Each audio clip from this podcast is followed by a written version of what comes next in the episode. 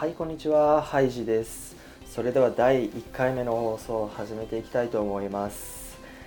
いやーついに1回目ということで前回の放送を自分でまあ編集して出して聞いてみたんですけどとにかく声が思ったよりひどかったです。でですね、まあ、今もそうだと思うんですけれども結構鼻声自分思ったより鼻声だなと思いましてあーあーっていう感じの放送だったんですけれどもまあ、無事第0回で設定の話をして今回1回目ということなんですけれども早速ね今回じゃ何話していこうかなって考えたんですけれどもやっぱ今話題のポケモン GO について話そうかなとも思ったんですけどまあそれは第2回目に持っていきまして記念すべき第1回目ということで1回目は自分の好きな広角機動隊っていうまあ漫画とかアニメとかがあるんですけれどもその中から立ちコマが来年発売されるかもという話題が自分最近気になってましたんでその話題についてちょっと第1回目では話していきたいなというふうに思います。まあオープニングトークでグダグダ喋っても仕方ないんで早速本編いきたいと思います。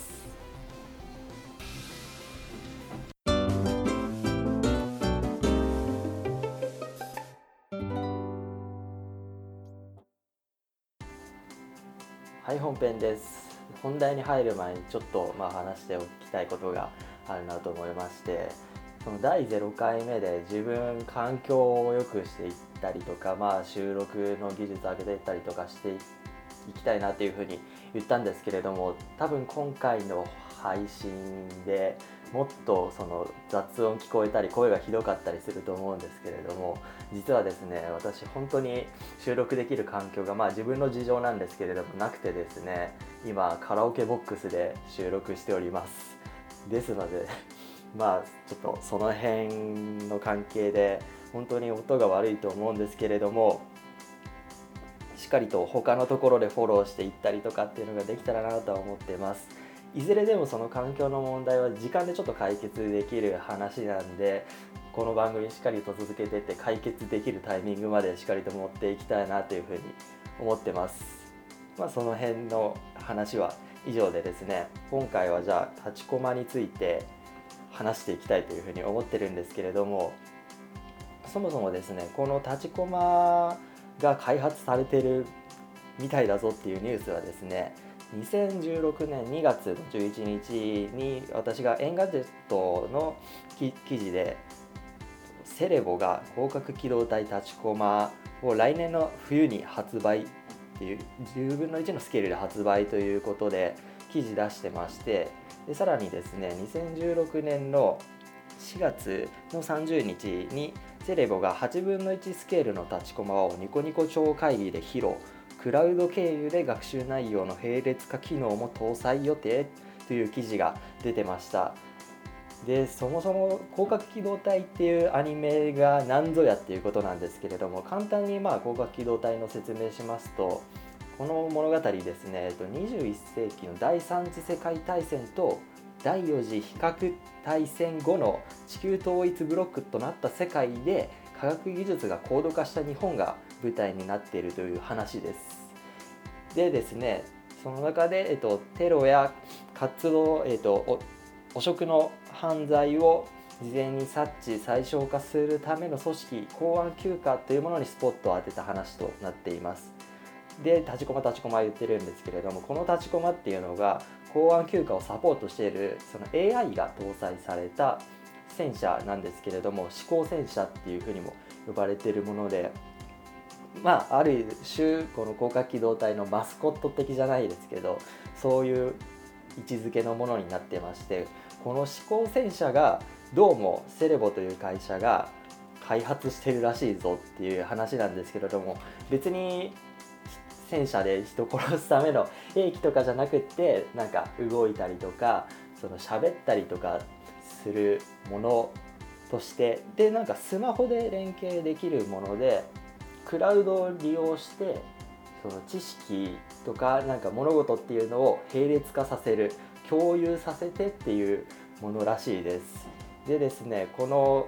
立ちコマなんですけれども全然まだ開発段階なんで情報あんまり別に出てるものじゃないんですけれどもどうも全ての関節が稼働してなんか滑らかな動きできたりとかカメラ装備するとかっていうことが今言われているそうで価格がですね最初10万切るぐらいみたいな記事でなってたと思うんですけど今あの超会議の記事では20万超えない程度にするみたいな話にどうもなってるみたいなんですけれどもそうですねこれ僕すごく欲しいなって思ってます。別にこれ使ってね何かするとかっていうわけじゃないんですけれども広角機動隊っていう作品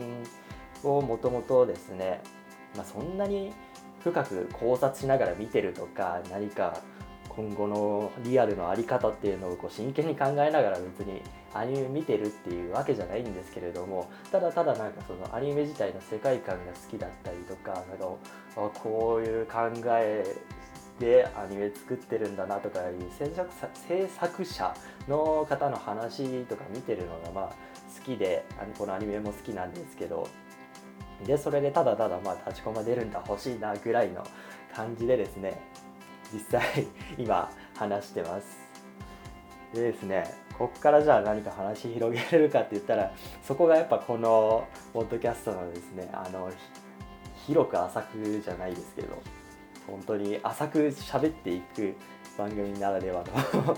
これは話の浅さなんですけどね。まあ実際立ちコマ欲しいなって思ってるんですよ。でまあ僕がですね、まあ、今一人暮らししてて帰ってきて立ちこまいたらいいなっていうふうに まその安直な考えで欲しい欲しい言ってるんですけれども。でも実際じゃあクラウドでね記憶の並列化っていうものをした時になんか記事では100人のその立ちこまのクラウドの並列化がうんぬんみたいな記事にはなってたんですけれども。じゃあなんかろくでも いないと思うんですけどろくでもない人がなんかとんでもないことを教えて自分の立ちこまがこんなあれ教えたことないこんなこと喋ってんだけどみたいなことになってもなんかすごい嫌だなみたいななんかそういう悪いとこしか見ない癖が僕のダメなところなんですけれども、まあ、なんか実際そうやって楽しみにしてる節はあります。まあ最近ちょっとこの記事っていうか立ちコマについての情報が載ってるようなセレボさんの記事開発の記事とかもないんでよく分かってないんですけれどもまあなんか楽しみにしてる部分ではありますね。はい。これについてこれ以上喋ることがないんでですね。第2回とか言ってたポケモン GO についてもまあ軽く旬なんで話していきたいなというふうに思います。まあ、その行き当たりばったりな感じは、まあ、このポッドキャストだからっていうことでちょっと許していただけたらというふうに思うんですけれどもポケモン GO ですね。僕も実際配信された当日にインストールしてやってみました。でですねもう自分がポケモン世代真っ只中で初期のポケモンが出るっていうことでうわもうこれやるしかないと思いましてインストールしたんですけどもやっぱなんか世界でもすごい人気みたいでむしろ日本で配信されるのが遅かったっていうことみたいですね。ねそもそもですねこのポケモン GO、まあ、ポケモン GO についての説明はもういいかなとも思うんですけれどもこの GPS 使った一芸っていうのは僕はポケモン GO が配信される前にもですねホロプラのゲームで駅メモステーションメモリアルでしたっけ？駅メモっていうゲームをやっててですねこの「駅メモ」っていうゲームはまあその実際にリアルにある駅東京駅とかまあいろいろあると思うんですけれどもその駅を自分がこう占拠してその占拠する時間が長いほどポイント経験値がもらえて自分のそのキャラクター設置したキャラクターがどんどん強くなっていくみたいなものだったんですけれどもこの駅メモは結構電車の中でできるんでたなんか楽にできて楽しかったですし今なんかポケモン GO でその道端にポケモン出て危ねえだろうなんか教会に出ていけないでしょうみたいな話っていうのが全く出る要素がないようなゲームだったんでまあ安全っちゃ安全だったと思うんですけれどもね結構やっぱり明るみに出てないゲームかなとも思います。でですね実際ポケモン GO の話に戻しまして僕ですねあの普段あんまりこう移動するような生活をしてないもんでしてやりたくても全然できないっていうのがちょっと現状でですねあんまりポケモン GO をやってないというか、ま、できてないっていうのが大きいですね。でまあ Twitter とか友達とかいろいろ聞いてたりとかしたらやっぱりどんどん強くなっていたりとか海流がみたいな話になってるんでああみたいな感じなんですけれども僕のそうですねこの住んでたりとか日々の環境で限界がですねあの何でしたっけその香りを出すお香でしたっけお香っていうアイテム使ったらポケモン発生自分の周りに30分発生させることができるみたいな能力があるんですけれどもあのなけなしのお香を使いましてなんとかポケモンをおびき寄せたんですけどあのコラッタとズバットとキャタピーっていうなんかもう冒険の最初に出てくるようなポケモンしかちょっとゲットできないみたいな。であのちょっと自分田舎に住んでるんであのポケモンのステーションでしたっけ？あのモンスターボールがもらえるようなステーションがなんか施設に位置づけられてあるみたいなことなんですけれどもそのモンスターボールすら手に入らないみたいな状況ですね。あとモンスターボールあと3個ぐらいしかないみたいな状態でも絶望的な状態になってます。ですねそうですよね。ポケモン GO は本当に自分の世代のど真ん中なんでやりたいとも思いますし人の話聞いてたらこう夜中には徘徊してみようかなとも思うんですけれどもなかなかそこまでいかないっていうのが今の自分なんですね。でですね、まあ、駅メモもありましたしその前はイングレスもありましたよね。ただまあやっぱりポケモンっていうなんか世界共通で認知されてるものはやっぱり世代間超えても強いなっていうふうにも思いましたでですねポケモン今はなんか初期の世代のポケモンしか出てないと思うんですけどあと多分何世代抱えてんだみたいなぐらいに今ポケモンが出てると思いますんでなんかこれからもうどんどん伸びしろがあるようなメディアというかアイテムなんじゃないかなというふうに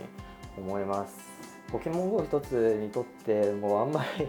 深い会話ができてないっていう会話じゃないですね。深い喋りができてないっていうちょっと悲しいとこなんですけれどもこれが一人で喋ってる部分の限界かなともちょっと 思ったりとかこのことまあ言うことじゃないですけどね。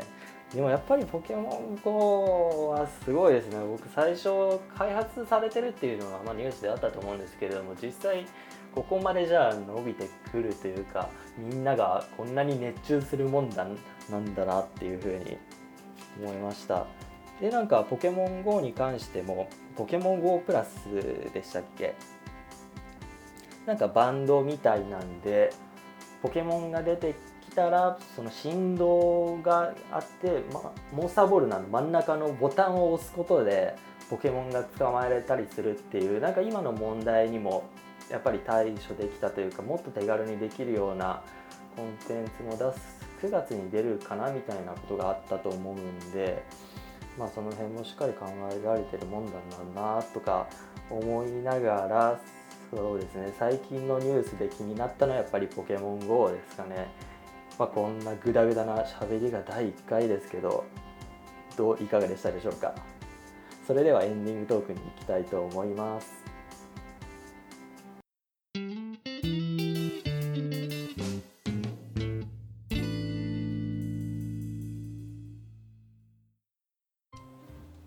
はいエンディングではございません。ポッドキャストの話したいと思います。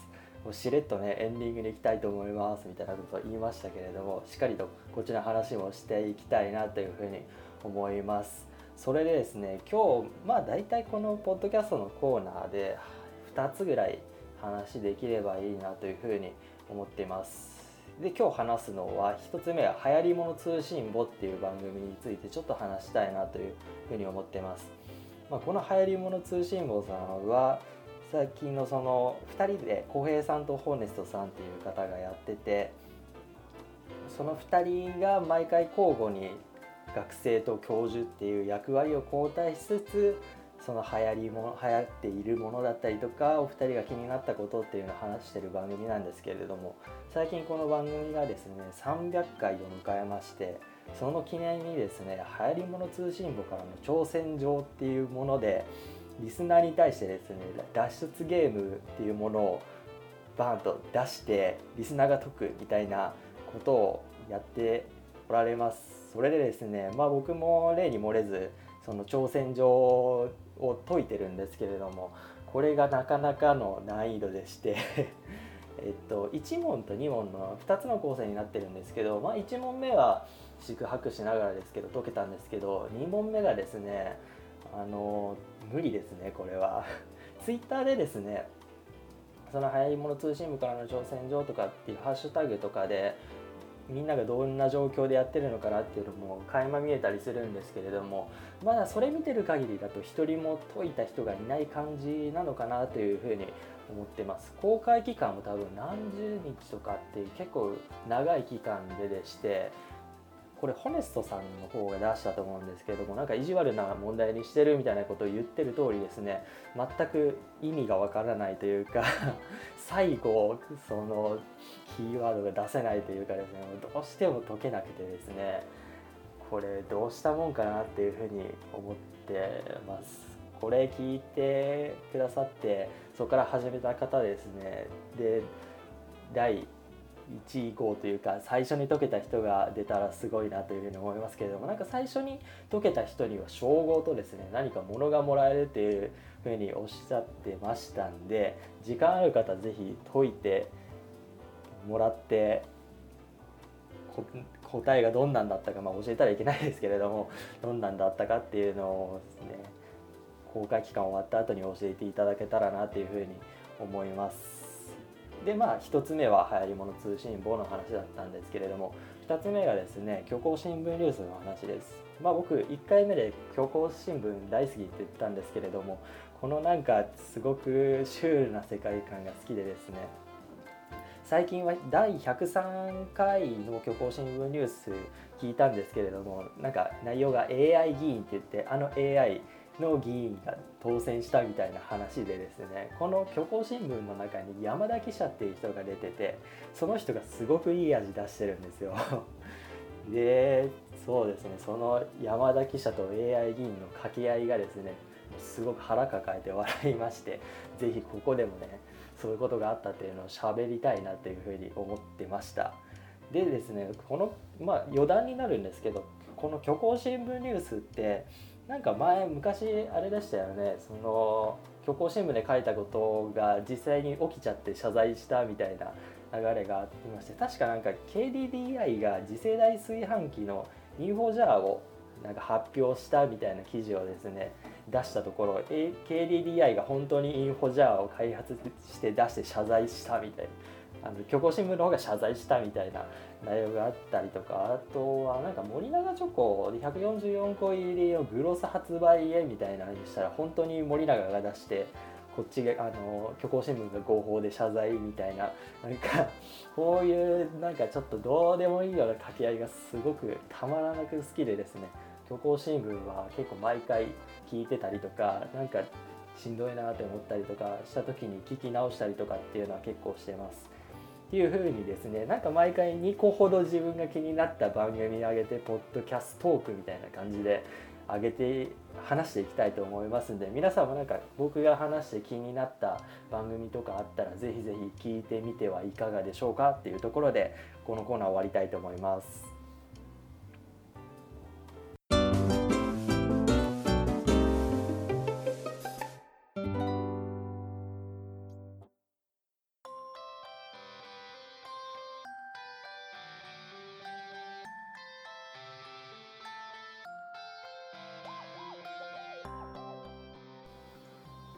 はい正真正銘のエンディングです。第1回目ね通してまあやっていきましたけれどもすごく改善の余地のある番組に仕上がったなというふうに思ってます。でもですね Twitter でも僕この番組について発信したりしたんですけれどもこの前第0回目で結構名前挙げた電気屋ウォーカーのコーヒーさんとかがですね聞きましたよっていうふうにお話しいただいてすごく嬉しかったんですけどあと他の方でもですね聞きましたよとかポッドキャスト始められたんですねみたいな反応をいただきましたんですごくなんか支えになってですねあこれって聞いてもらえてるんだみたいな独り言じゃなかったんだっていう風に思えたのがすごく嬉しかったですね。でまあなんか今この番組に対してメールアドレスとか設定しないんでそういうコメントが来るはずもないんですけれどもまあなんかツイッターは、えっと、ハイジっていう名前でやってますんでもしよかったらフォローしていただいてですね。何かコメントいただけたらすごく支えになるなというふうに思います。それとですねやっぱりちょっと収録環境ですとか相変わらずですねあのマイク付きのイヤホンで収録してますんでその辺何かちょっとでも書いていけたらなというふうに思ってますしその辺のことを調べた暁にはそのマイクの話をしようじゃないかみたいな回とかにもなってくると思いますんでですねよろしくお願いいたします。ということで第1回目の配信終わりたいと思います。お付き合いありがとうございました。さようなら。